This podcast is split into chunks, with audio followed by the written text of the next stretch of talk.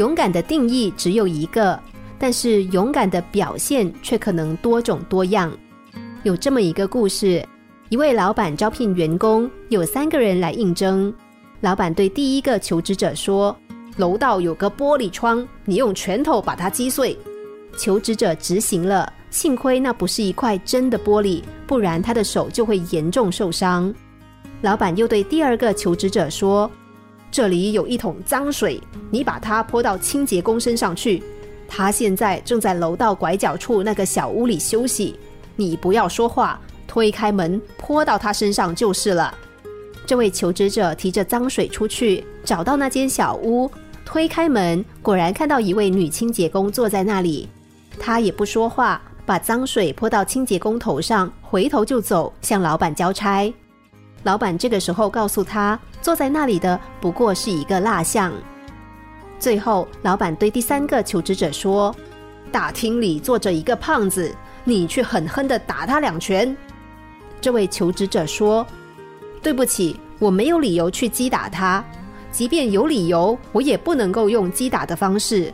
我因此可能不会被你录取，但是我也不执行您这样的命令。”这个时候，老板宣布第三位求职者被聘用，理由是他是一个勇敢的人，也是一个理性的人。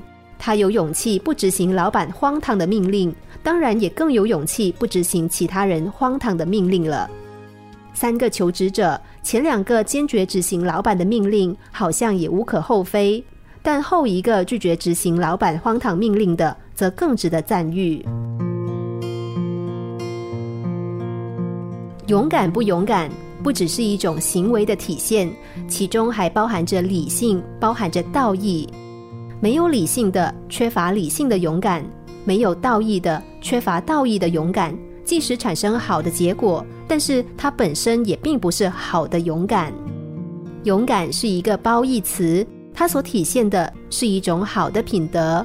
我们教育孩子要做勇敢的好孩子。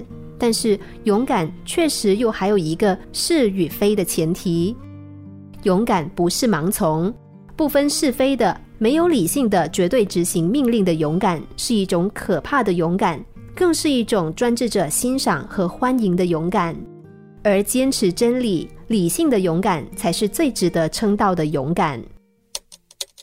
心灵小故事，星期一至五晚上九点四十分首播，十一点四十分重播。重温 Podcast，上网 U F M 一零零三 t S G。